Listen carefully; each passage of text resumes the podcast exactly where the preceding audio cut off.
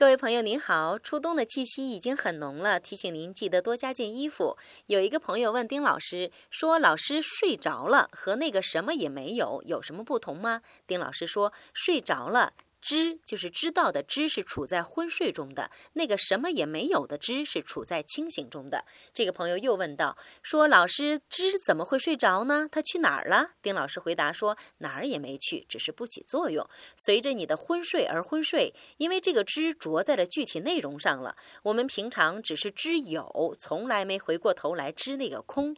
知空就是智慧，知有不是智慧。睡觉是个有，昏睡也是个有，想事儿也是个有。”有眼前看到的这一切也是有。